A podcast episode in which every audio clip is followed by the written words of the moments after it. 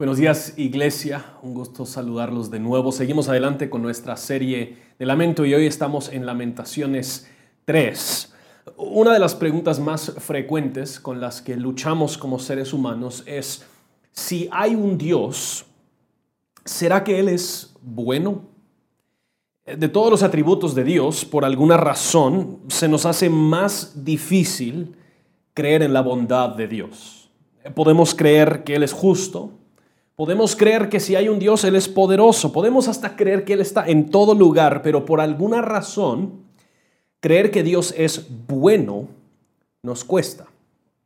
Quizás esto es simplemente desconfianza en general, ya que nos cuesta también confiar en otros, pero yo no creo que necesariamente sea así. Esta desconfianza de la bondad de Dios que nosotros tenemos, yo creo que viene desde el huerto de Edén. La mentira principal sembrada por la serpiente en Edén fue sugerirles a Adán y Eva que Dios no es bueno. Noten lo que dice Sinclair Ferguson. Él dice, la serpiente usó el mandamiento para engañar a Eva acerca de la naturaleza del dador del mandamiento. Ella solo vio una ley, la negativa, y no las muchas bendiciones de los mandatos de Dios. Solo vio la prohibición, no al Padre Celestial como alguien lleno de sabiduría y amor, habiendo encontrado un sitio donde aterrizar aquí en el caso de Eva, Satanás sigue aterrizando en el mismo territorio en nuestras vidas. Dudamos de la bondad de Dios. Y los momentos cuando nosotros más dudamos de la bondad, del amor, de la fidelidad de Dios, son en momentos de gran aflicción y de gran sufrimiento. Es el momento cuando nos cuesta saber si Dios realmente está cerca, si le importamos o no, es el, es el momento cuando nos sentimos abandonados y olvidados y precisamente en esos momentos surge de nuevo la misma mentira sembrada por la serpiente en Edén, nos viene a visitar a nosotros también llevándonos a cuestionar, ¿será que Dios es bueno? ¿Será que realmente está con nosotros? ¿Que realmente me ama? Lo que vemos propuesto claramente en Lamentaciones 3 es una respuesta a nuestras dudas más profundas con respecto a esta pregunta de la bondad de Dios. El poeta, en medio de una situación de gran aflicción, afirma con algunos de los versículos más preciosos en todo el Antiguo Testamento, afirma la bondad de Dios y así nos confronta con la idea muy clara de que Dios es bueno en toda circunstancia. Este pasaje, Lamentaciones 3, fue escrito con un mecanismo poético donde cada tres líneas inicia con la misma letra y avanza secuencialmente por las 22 letras del hebreo. Por eso hay 66 versículos. Em, nosotros no vamos a leerlo todo hoy porque hay 66 versículos, pero vamos a ver varios diferentes versículos de este pasaje a lo largo del sermón. Además, en este pasaje nosotros vemos un cambio en los poemas. En los primeros dos, en general, se ha utilizado la figura de una mujer hablando, pero ahora nosotros vemos a un hombre hablando y algunos suponen que esto es el mero poeta Em, hablando de su experiencia. Es posible, pero realmente no lo podemos confirmar. Pero el, el pasaje en Lamentaciones 3 inicia con el poeta hablando de cómo es que ha sido afligido por Dios. Vemos esto en los primeros 20 versículos. En estos primeros versículos el poeta explica que el motivo de su aflicción de manera general es su propio pecado. Él dice en versículo 1 que esta aflicción viene a causa de la vara de su furor, refiriéndose a Dios. Y como ya hemos establecido en las primeras dos semanas de este libro, Judá ha sido castigada, ha sido desterrada por su idolatría constante a lo largo de los siglos. El asedio de Jerusalén llevado a cabo por Babilonia fue resultado no simplemente de movimientos políticos, sino fue causa, fue causado por el pecado de Judá. Y lo más horroroso no era el asedio de Jerusalén, ni la aflicción en sí, sino la idolatría que lo causó. De ahí el, poeta empieza a explicar un poquito más la aflicción que está viviendo y los versículos 7 al 13, el autor da esta idea que en esta aflicción siente que ha sido arrinconado por Dios.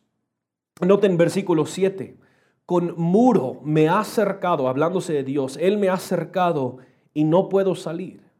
Ha hecho pesadas mis cadenas. El poeta utiliza varias diferentes, varias imágenes en esta sección para dar a entender que Dios lo ha arrinconado sin ninguna salida. Antes el, el, pueblo de Israel podría quizás buscar otras soluciones, ir a hablar con sus aliados, podría intentar a recuperar o negociar las cosas con Dios, pero esta vez Dios los ha dejado con ninguna otra opción.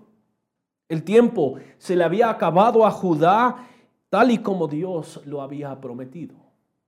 Las imágenes que usa son de, diversas trampas. Primero, como dice el versículo 7, ha puesto un, un, muro alrededor de este poeta sin que pueda salir. Em, también en ese mismo versículo está encadenado con cadenas pesadas. En versículo 8 el poeta siente que Dios está cerrando el paso a sus oraciones, como que ora y las palabras ahí quedan flotando en el techo. En versículo 10 y 11 pinta a Dios como si fuera una bestia, un león o un oso que lo está esperando para atraparlo. Y que Dios tiene su arco tensado en versículo 12 y 13 y el blanco está sobre él. Pero el autor no solo se siente arrinconado por Dios en esta aflicción, también en versículos 14 al 20, luego empieza a expresar la angustia interna que esta destrucción de Jerusalén ha generado en él. En versículo 14 enfatiza que es objeto de burla, versículo 15 que está lleno de amargura, noten versículo 16 y 17. Ha quebrado con guijarro mis dientes ha hecho que me revuelque en el polvo y mi alma ha sido privada de la paz. He olvidado la felicidad. Y el poeta está convencido que la, la fuerza de Dios que antes lo ayudaba, el poder de Dios que antes lo ayudaba, se había acabado. En versículo 19 y 20 le está pidiendo a Dios que Dios lo recuerde en su aflicción porque él mismo, el poeta, no se puede olvidar. Noten versículo 20, ciertamente mi alma lo recuerda y se abate mi alma dentro de mí. El poeta está explicando la extrema angustia y aflicción que ha vivido, que se siente arrinconado por Dios, que con una angustia profunda en su propia alma. Lo que el poeta aquí describe, imagino, realmente no son sentimientos tan ajenos, ¿verdad? Yo no estoy viviendo en Jerusalén en, en su momento de destierro, pero yo leo las palabras del poeta en estos versículos y yo puedo identificar momentos en mi vida cuando así yo también me he sentido. El poeta está expresando palabras de aflicción profunda, una oscuridad profunda en su alma, un dolor incomparable. Esto es sumamente importante para aquellos de nosotros quienes hemos sufrido momentos de extrema tristeza y oscuridad de alma.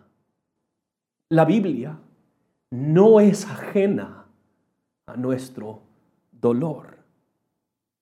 Lastimosamente en los círculos cristianos hemos dado a entender que tenemos que andar siempre con una sonrisa falsa puesta sobre nuestro rostro, pero a veces la maldad de nuestro corazón o aún la maldad de este mundo es tan frustrante, tan abrumador, tan triste que nuestra misma mente y nuestro mismo corazón se empiezan a nublar y pareciera que no hay salida. Ahora déjenme decir muy claramente, la, la causa de la aflicción del poeta es su propio pecado. De eso no hay duda. El, sufrimiento y la angustia interna del poeta se debe a su propia idolatría. Esto no siempre es el caso con nosotros. A veces sí lo es. A veces sufrimos por otras razones que no son nuestro pecado. Sea cual sea la razón por nuestra angustia interna, igual que para el poeta, esos momentos de gran oscuridad de alma nos deberían llevar a hacer aquellas preguntas acerca de Dios y nuestra relación con Dios. La Biblia no evita hablar de este sufrimiento profundo del alma. Pero la Biblia tampoco nos permite evitar a Dios en medio de esos momentos, porque Dios es bueno en toda circunstancia. Ahora, eso no significa que toda circunstancia se sentirá bien. Pero esto es un gran desafío aún para nosotros.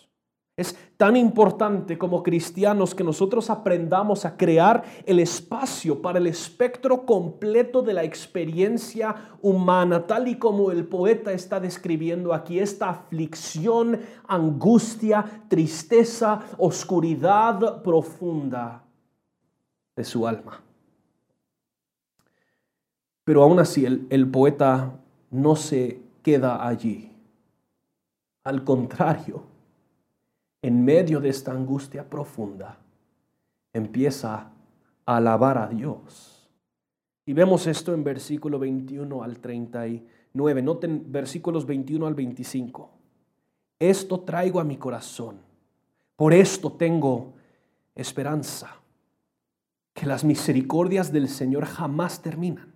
Pues nunca fallan sus bondades. Son nuevas cada mañana grande es tu fidelidad. El Señor es mi porción, dice mi alma. Por tanto, en Él espero. Bueno es el Señor para los que en Él esperan, para el alma que lo busca. Dios es bueno en toda circunstancia. La esperanza del poeta viene precisamente de esto, del carácter de Dios, no de sus circunstancias.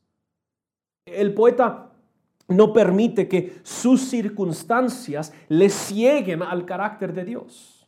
Él sabe que Dios es bueno. Nosotros solemos juzgar a Dios en base a nuestras circunstancias, en vez de juzgar nuestras circunstancias en base al carácter de Dios.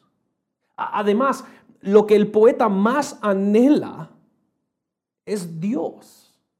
Esa frase, el Señor es mi porción, da a entender un, cierto contentamiento en Dios. En medio de su angustia, ojo, causada por Dios como justicia. Es desafiante. A menudo nosotros queremos a Dios por lo que Dios puede hacer para ajustar nuestras circunstancias. No lo queremos por quien Él es. Y estos versículos son versículos que hemos escuchado mucho, ¿no? Hasta son los tipos de versículos que escribimos en póster para colgarlo en la casa o los tenemos tal vez impresos en algún marca libro para mantenerlos cerca y rápidamente hemos divorciado estos versículos preciosos de su contexto horroroso. En medio del sufrimiento, la angustia, la disciplina de Dios, lo que pareciera ser el fin del pueblo de Israel, aún así el poeta afirma las misericordias de Dios son nuevas cada mañana, grande es tu fidelidad. El fundamento para la esperanza del poeta no era que sus circunstancias cambiarían sino el fundamento era la bondad de Dios. En, en, pocas palabras, una vez más, el poeta está afirmando que Dios es bueno en toda circunstancia. No es la circunstancia que determina el carácter de Dios. Ahora, ¿cómo puede el poeta afirmar esto? Pareciera un contraste demasiado fuerte al, al ver sus circunstancias y leer estas palabras. En parte es por lo que hemos afirmado. El, poeta conoce el carácter de Dios. Pero no solo eso. Había muchísima evidencia en la historia de Israel que demostraba la bondad de Dios. Él los había escogido por gracia, les había multiplicado por gracia, les había liberado de Egipto por unos milagros increíbles, les dio la tierra que les había prometido, Él hizo milagro tras milagro para proveer por ellos, Él hizo que sus cosechas multiplicaran, aun cuando ellos idolatraban, Él los siguió bendiciendo, siguió siendo fiel, compasivo y misericordioso. Dios había sido sumamente, constantemente bueno para con ellos. La evidencia a favor de la bondad de Dios les abrumaría. Esa, esa palabra misericordia, cuando dice las misericordias de Dios son nuevas cada mañana, es, es mucho más rica de lo que nosotros podemos aún ver y entender en inglés o español o algo así. La palabra en el hebreo es gesed, que quizás la has escuchado antes, pero se refiere a ese amor pactual, ese amor fiel, ilimitado, inagotable, incondicional de Dios. Me encanta lo que dice Sally Lloyd Jones. Ella tiene esta Biblia Historias de Jesús que nosotros usamos con nuestras hijas y ella describe este amor, este, esta misericordia así. Ella dice, ¿cómo ves? Pase lo que pase y a pesar de todo, Dios ama a sus hijos. Y ella dice así, con un amor que nunca se acaba que nunca se da por vencido, que nunca se apaga, que es de siempre y para siempre. Las misericordias, este amor pactual, fiel, inagotable, incondicional, esa misericordia es nueva cada mañana. ¿Por qué? Porque Dios es bueno en toda circunstancia. Y la misma evidencia de la bondad de Dios existe para ti y para mí. Cada vez que nos levantamos y, ponemos nuestros pies sobre el piso en la mañana, eso es una manifestación de la bondad de Dios. Nuestro primer suspiro al abrir los ojos, los momentos gozosos entre amigos, el poder reírnos, compartir, la sonrisa de nuestros hijos, paisajes increíbles e impresionantes. Todas estas cosas son manifestaciones de la bondad de Dios. Y entonces, ¿cuánto más cuando empezamos a hablar del mero evangelio, de que Dios ha entregado su Hijo para nosotros y en Él nos ha ofrecido perdón de pecado para poder habitar con Él para siempre y que en Cristo Él va a restaurar y renovar todas las cosas, la evidencia de la bondad de Dios en tu vida, en mi vida, nos abrumaría. Y por lo tanto, igual el poeta, aún en medio de la angustia y en medio del sufrimiento, hay suficiente evidencia para nosotros poder afirmar que Dios es bueno en toda circunstancia. Aunque pasemos por circunstancias tremendamente difíciles. Y es, es aquí precisamente donde tenemos que confrontar la misma mentira de la serpiente. Igual que el poeta en lamentaciones, claro que nosotros debemos y podemos lamentar lo difícil y lo complejo que son nuestras circunstancias y podemos hacer eso arrojándonos sobre la bondad de Dios con la plena confianza que Él está aquí con nosotros en medio de la tormenta. El poeta luego sigue afirmando que Dios es bueno, pero de otra forma. Él empieza a afirmar la justicia de Dios, que es un tema un poquito recurrente en el libro. Noten versículo 32 y 33. Antes bien, si Dios aflige, también se compadecerá según su gran misericordia.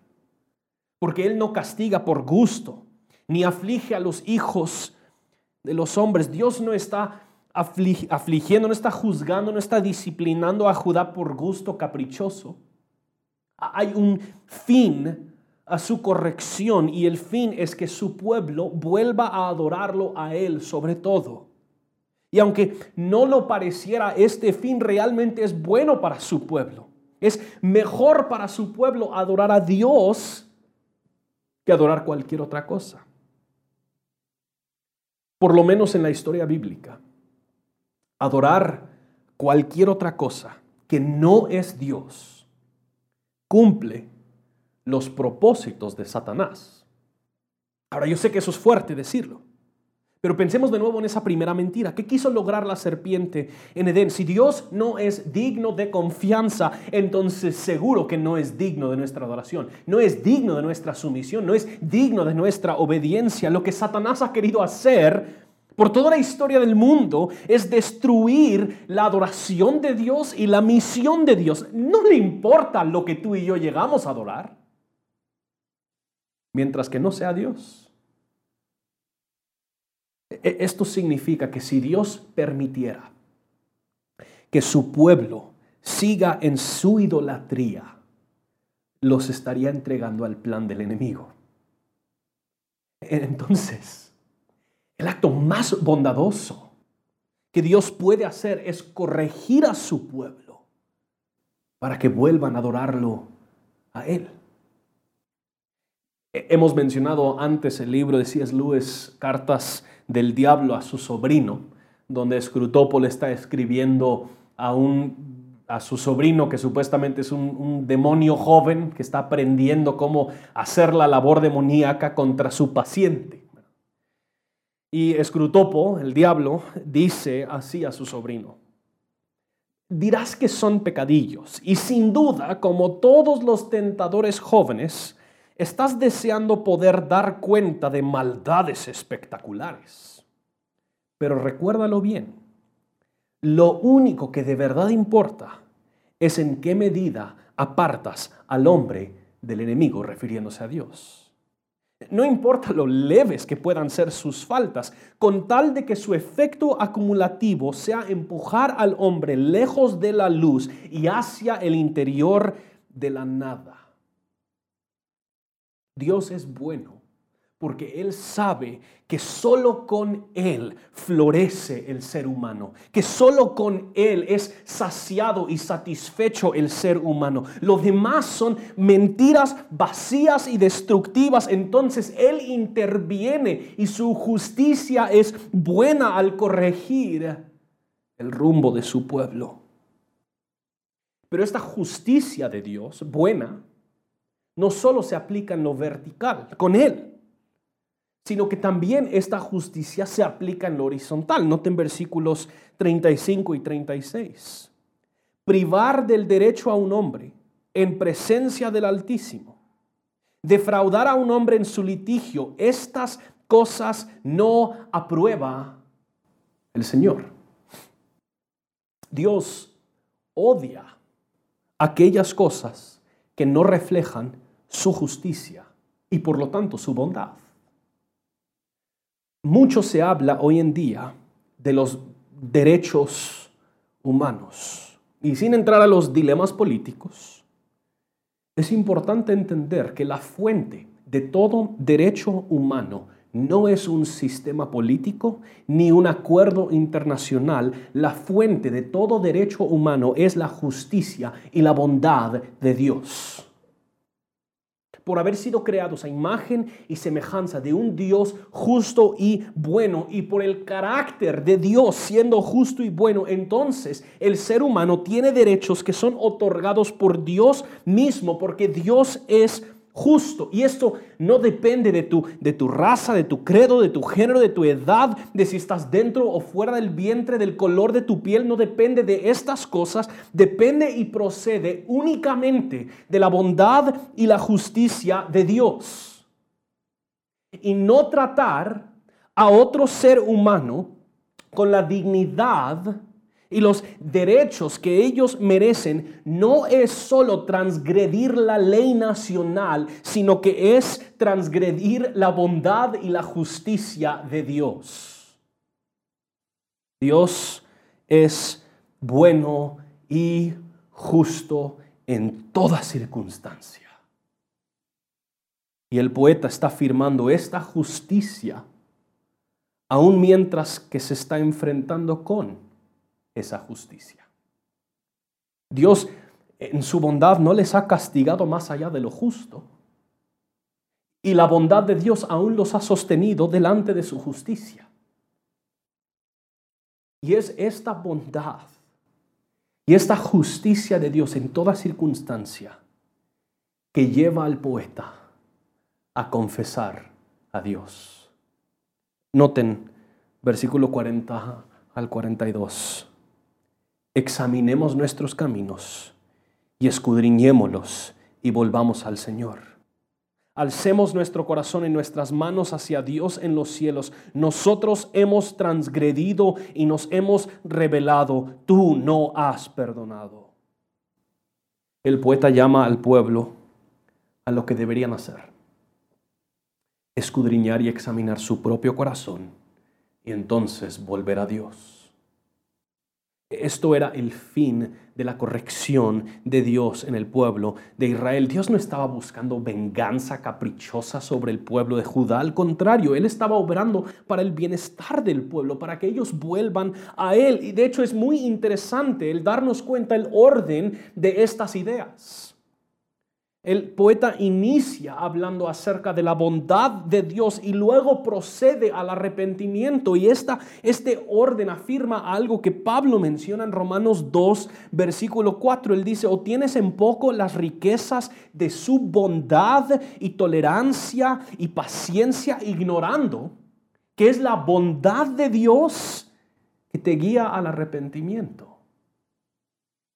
El autor está convencido que aún en esto Dios es bueno.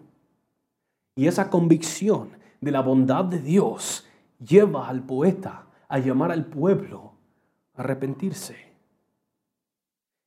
Si no te has dado cuenta, Dios usa el sufrimiento en nuestras vidas para llamarnos la atención a lo que le estamos poniendo atención. Él, usa el sufrimiento para, para sacudirnos para exponer en lo que realmente estamos confiando. Es en el sufrimiento que se nos arrebata toda capacidad para resolver nuestros propios problemas y nos deja desnudos impotentes e ineptos para cambiar. De repente la, información que nosotros teníamos acerca de Dios no sirve para ajustar nuestras circunstancias, nuestro entendimiento y conocimiento no sirve para que le podamos encontrar sentido. Nuestro poder es inútil para rescatarnos. Somos confrontados con lo débil que realmente somos en el sufrimiento y eso es bueno. Dios es tan bueno en medio del sufrimiento, en, utilizarlo para que podamos nosotros llegar al fin de nosotros y refugiarnos en Él, volver a Él. Por eso el, el, sufrimiento es tan buena herramienta en las manos de Dios, cumpliendo en nuestro corazón lo que a menudo nuestras disciplinas jamás logran por sí solas. De hecho, Martín Lutero hablaba de sus tres maestros en el crecimiento cristiano. El primer maestro era la oración, luego eh, la segunda era la meditación en las escrituras y el último maestro en el caminar cristiano, según Lutero, era la aflicción. Lutero dice, hablando de la aflicción, esta es el fundamento que te enseña no solo a saber y comprender, pero también experimentar qué tan correcto, cierto, dulce, encantador como poderoso, cuán reconfortante es la palabra de Dios, sabiduría más allá de toda sabiduría. Esa es la obra de la aflicción que Dios ha obrado en el poeta precisamente porque Dios es bueno en toda circunstancia. Él está obrando todas las circunstancias de tu vida, de mi vida, tanto las buenas como también las malas, para que tú y yo meditemos en Él, lo veamos a Él, lo contemplemos a Él, para que nos demos cuenta lo glorioso y lo precioso que Él es. Y esa es la reflexión a la que ha llegado el poeta. Examinemos, escudriñemos nuestro corazón, volvamos a Él en versículo 42 hay un, cambio muy importante en la forma en la que el poeta se está expresando. Si te das cuenta, en los versículos hasta este momento Él se ha referido a Dios en la tercera persona. Él ha hecho, Él ha obrado, Él ha afligido. Pero en el versículo 2, 42 hasta el 46, e, el poeta cambia a un lenguaje personal. Le empieza a hablar a Dios en el tú. Le dice, tú no has querido perdonar. Ahora, esto no quiere decir que Dios no quiere perdonar, pero que Dios ha estado esperando el arrepentimiento del pueblo de Judá para otorgarles perdón, un reconocimiento genuino y profundo de su pecado delante de Dios siempre resulta en perdón, siempre. Dios jamás ha repudiado el corazón contrito y arrepentido. Y de hecho, en los últimos versículos vemos cómo Dios responde siendo bueno en toda circunstancia. Vemos como el poeta ha sido afligido por Dios. Vemos como el poeta alaba a Dios. Vemos como el poeta le confiesa a Dios. Pero ahora nosotros vemos lo que Dios le responde. Y son dos palabras muy sencillas. Noten versículos 55 al 58. Invoqué tu nombre, oh Señor, desde la fosa más profunda. Tú oíste mi voz, no escondas tu oído a mi clamor, a mi grito de auxilio. Te acercaste el día que te invoqué y dijiste, no temas. Tú has defendido, oh Señor, la causa de mi alma. Tú has redimido mi vida. Estos últimos versículos son muy importantes en el libro de lamentaciones. Porque lo que se ha dado a entender en los primeros dos poemas es que Dios ha sido casi que inactivo. Que Dios los ha abandonado es, Él está aparte y ellos tienen que ver qué hacen. Pero es todo lo contrario. Dios en su bondad los permitió enfrentar este dolor hasta que se dieran cuenta de su pecado. Cuando se arrepintieron, Dios demostró cómo Dios ahí estaba todo el tiempo porque Él es bueno en toda circunstancia. Y Él les responde que no tienen que temer, que Él obrará. Mucho se ha dicho, no sé si es cierto o no, pero que el mandamiento más repetido en las escrituras es esta de no temas. En pocas palabras, Dios le está explicando a su pueblo que aunque hay peligro al todo alrededor, aunque hay amenazas, aunque sufran, aunque duelan, aunque pareciera que han perdido todo, yo aquí estoy, no teman. ¿Cómo pueden ellos verdaderamente dejar de temer? La única esperanza que el pueblo de Judá tenía igual que nosotros, para no temer, es si hay algo o alguien bueno y soberano sobre las circunstancias que estamos viviendo. Realmente la única forma en la que hace sentido el no temer es si hay algo o alguien bueno y soberano sobre nuestras circunstancias difíciles y complejas. El decir no teman es irrelevante si Dios no es bueno. Claro que voy a tener temor hay, un Dios que no sé si es bueno o malo tras estas circunstancias complejas. Yo no puedo confiar en Él si Él gobierna todas las cosas. Pero al mismo tiempo, decir no teman, si Él no es soberano sobre las cosas, si Él no está gobernando y dirigiendo las cosas, pues tampoco me da tanta comodidad y tranquilidad. Se los podría tal vez ejemplificar así. De antemano le pido disculpas a los doctores, yo sé que no es así como ustedes tratan a sus pacientes, pero es un ejemplo, así que síganme. Imagina que tienes que entrar a una operación de corazón abierto. Y antes de que entras a la operación, tienes tu cita eh, preliminar con el cirujano y su manera de hablarte es pesada, brusca, prepotente. Y se nota tú no le importas tanto a este doctor como persona. Simplemente eres otra operación. Además de eso, al, terminar y mientras que él ya tenía un pie fuera de la, sala donde estaba reuniéndote con él, él brevemente te dice, y además solo para que sepas, en la última operación de corazón, abierta, corazón abierto que yo hice, uh, tuvimos un par de complicaciones y pues eran algunos errores de parte mía. Y, después de esta conversación brusca, prepotente y que él te admite que ha tenido ciertos errores, él te dice, pero no temas. Nos daría muy poca confianza, ¿verdad? Si, no sentimos por lo menos una conversación genuina con el doctor, y no sabemos que el doctor es realmente capaz de, manejar las circunstancias de la operación, claro que vamos a temer. Nuestra capacidad para no temer depende directamente de la capacidad y el, y el carácter del doctor. Y lo mismo es cierto con Dios.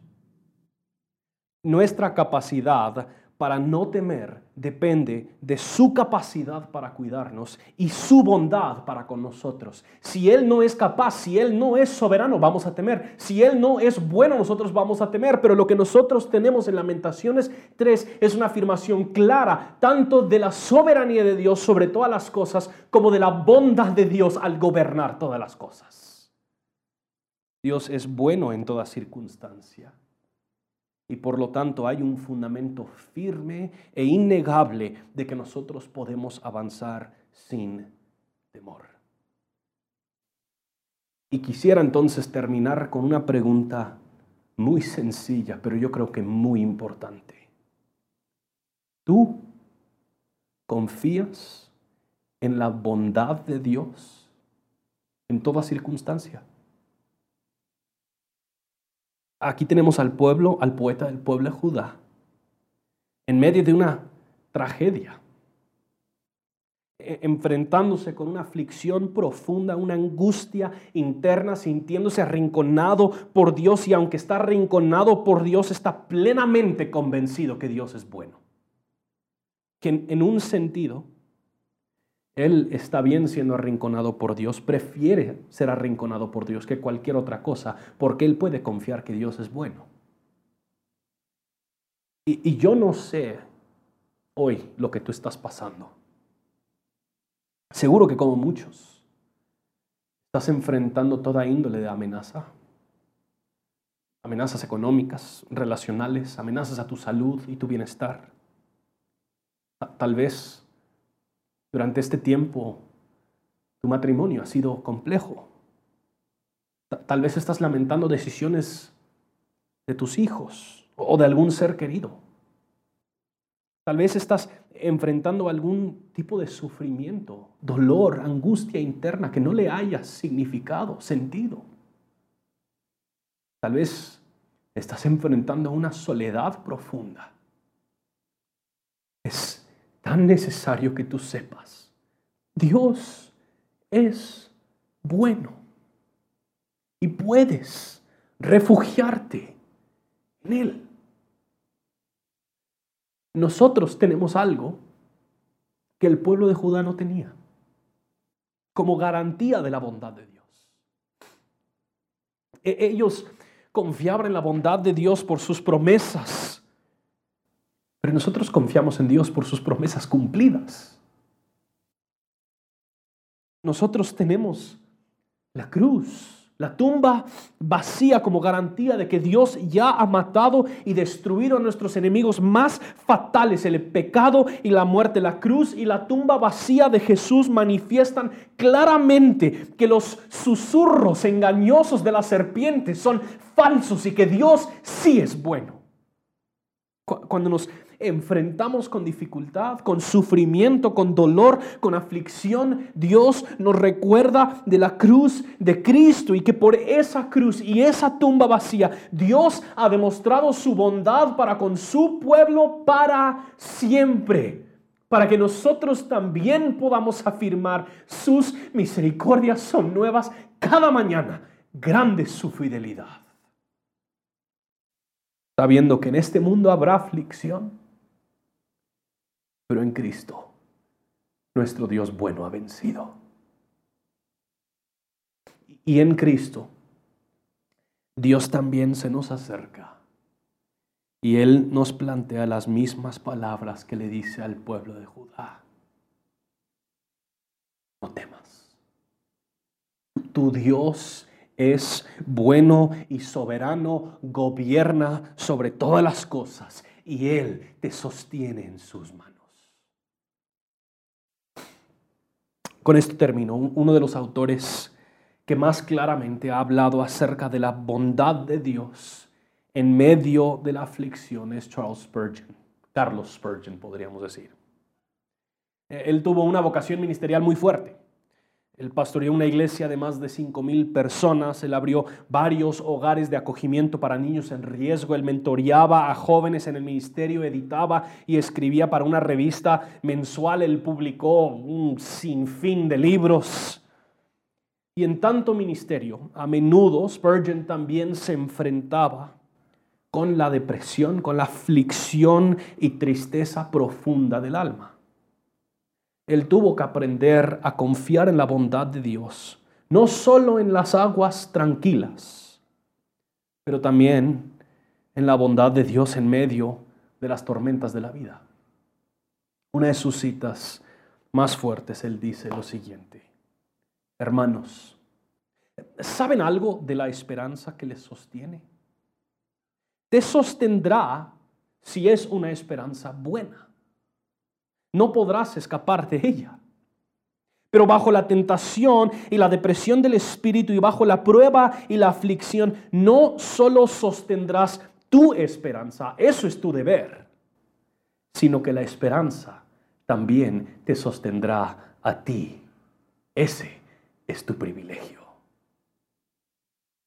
En la dificultad, en el dolor, en la aflicción, aunque nos debemos sostenernos de Dios, refugiarnos en Dios, de la bondad de Dios, podemos vivir tranquilos y seguros que aun cuando no lo sintamos y no lo percibamos a Él de cerca, Él y su bondad nos sostiene.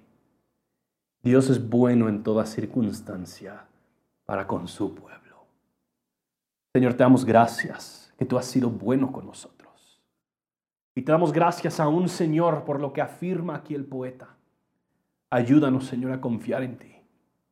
Oh Señor, destruye en nosotros la mentira de la serpiente que nos hace negar tu bondad y ayúdanos, Señor, a correr hacia ti y refugiarnos en ti y tu bondad para con nosotros, demostrado tan claramente en Cristo y este crucificado y resucitado para el perdón de nuestros pecados y la restauración de todas las cosas. Oh Señor, ayuda que tu pueblo hoy, ahorita, en este momento, descanse en tu bondad. Hoy y para siempre. En el nombre de Jesús oramos.